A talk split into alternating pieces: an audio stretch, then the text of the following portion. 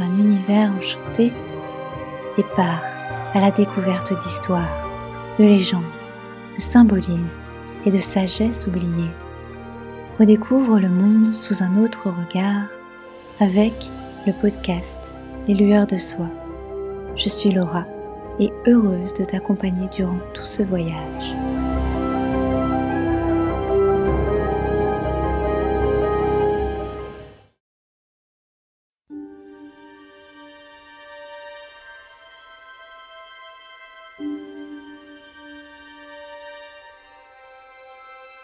La féerie est un territoire périlleux qui réserve des choses trappes aux imprudents et des cachots aux téméraires. Ainsi est décrit ce royaume sous les mots du célèbre auteur britannique Tolkien, dont nous allons découvrir la vision sur le chemin de cet épisode. Des extraits issus de son essai du conte de fées dont la version française est publiée à l'édition Christian Bourgeois. Dans cet épisode, nous allons découvrir ce qu'est la féerie, quel est son monde, mais surtout comment est-elle devenue un conte de fées?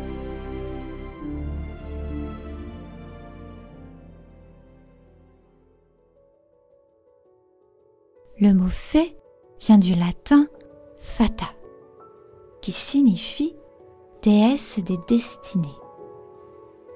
La forme féminine de fata est fatum, qui se traduit par l'énonciation divine.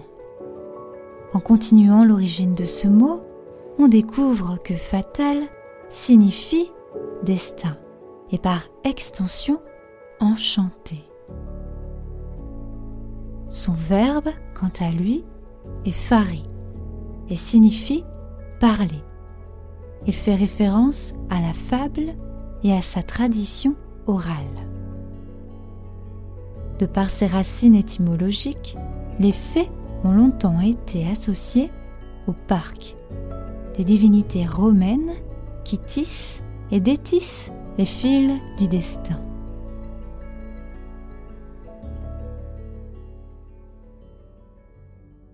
Le mot féerie s'écrit de plusieurs façons. Féerie, avec un E, fait référence au pouvoir magique des fées. Féerie, avec un A, dont la traduction la plus proche est magie, apparaît en 1188 pour désigner l'usage littéraire d'un monde où s'exerce ce pouvoir.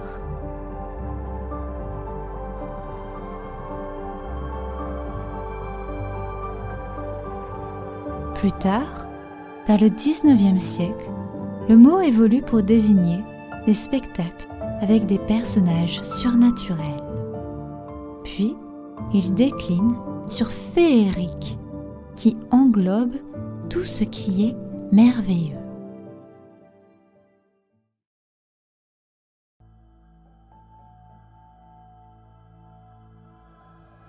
Le monde de la féerie est connu pour être merveilleux. Si merveilleux que ceux qui y mettent les pieds ne veulent plus en partir. Pourtant, ce n'est ni le paradis ni l'enfer. Et Tolkien le décrit dans son essai du conte de fées sous ces mots. Le royaume du conte de fées est vaste, profond, élevé et recèle de nombreuses choses. On y découvre toutes sortes d'animaux et d'oiseaux, des mers sans rivage et des étoiles sans nombre, une beauté qui est un enchantement et un péril omniprésent, joie et peine à la fois, tranchantes comme des épées. Un homme peut s'estimer heureux d'avoir erré dans ce royaume. Mais sa richesse et son étrangeté même lit la langue du voyageur qui voudrait les rapporter. Et pendant qu'il s'y trouve, il est dangereux pour lui de poser trop de questions, de crainte que les portes ne se ferment et que les clés ne soient perdues.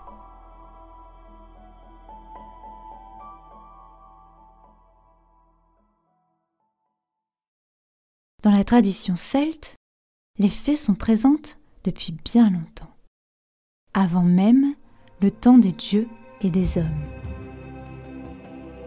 Elles sont les gardiennes de la sagesse et des connaissances anciennes, respectées et vénérées. Dans la tradition anglaise, elles sont décrites comme plus proches des époques des dieux et des hommes, puisqu'elles sont les intermédiaires entre les deux. Dans d'autres traditions, elles sont associées à l'âge d'or.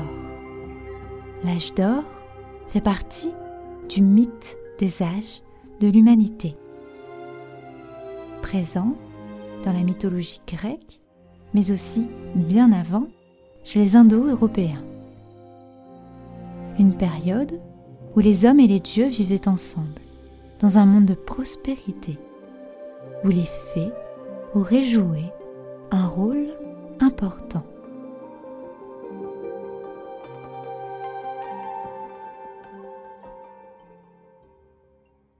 Le conte de fées est un genre littéraire.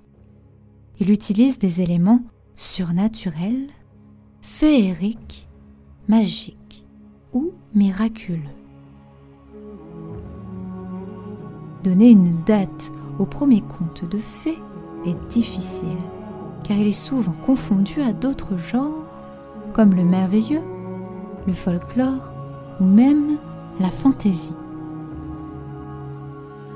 Ces histoires se transmettent depuis longtemps, par tradition orale, et elles évoluent avec leur temps.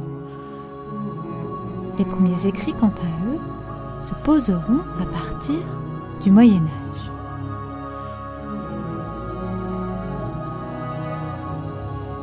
Le conte de fées est un conte qui aborde le monde de la féerie afin d'explorer les profondeurs du temps et de l'espace. Sans magie, on parle de contes et non de contes de fées. Dans ce monde, tout est présenté comme réel et il n'a rien d'une illusion. C'est une réalité que l'on ne croit pas appartenir à notre monde.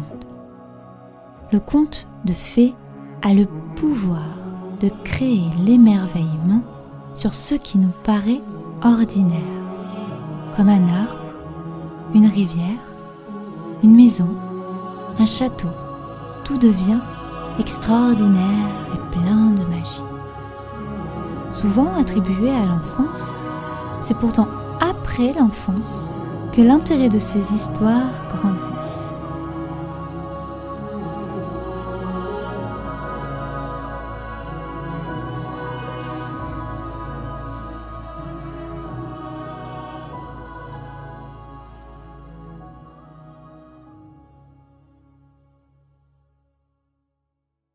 les contes de fées sont l'œuvre des hommes et non des fées.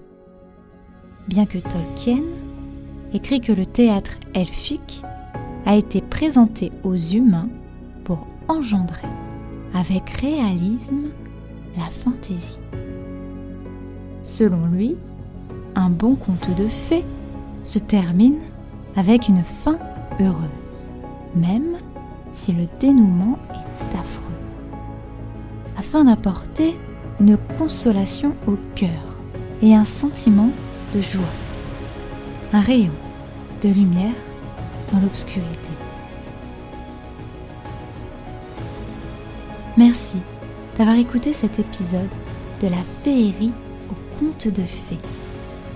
Si tu as aimé ce format, à la découverte d'histoires et de symbolismes, tu peux partir à la rencontre de ton propre conte, puisque je réalise des livres sur mesure qui retracent ton parcours de vie ou l'origine de ton nom et de ton prénom. une exploration à travers le temps et l'espace pour te dévoiler toutes ses significations.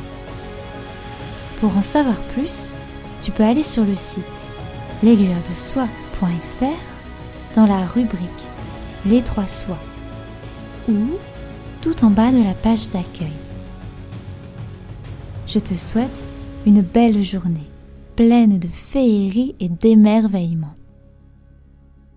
À bientôt pour un prochain voyage.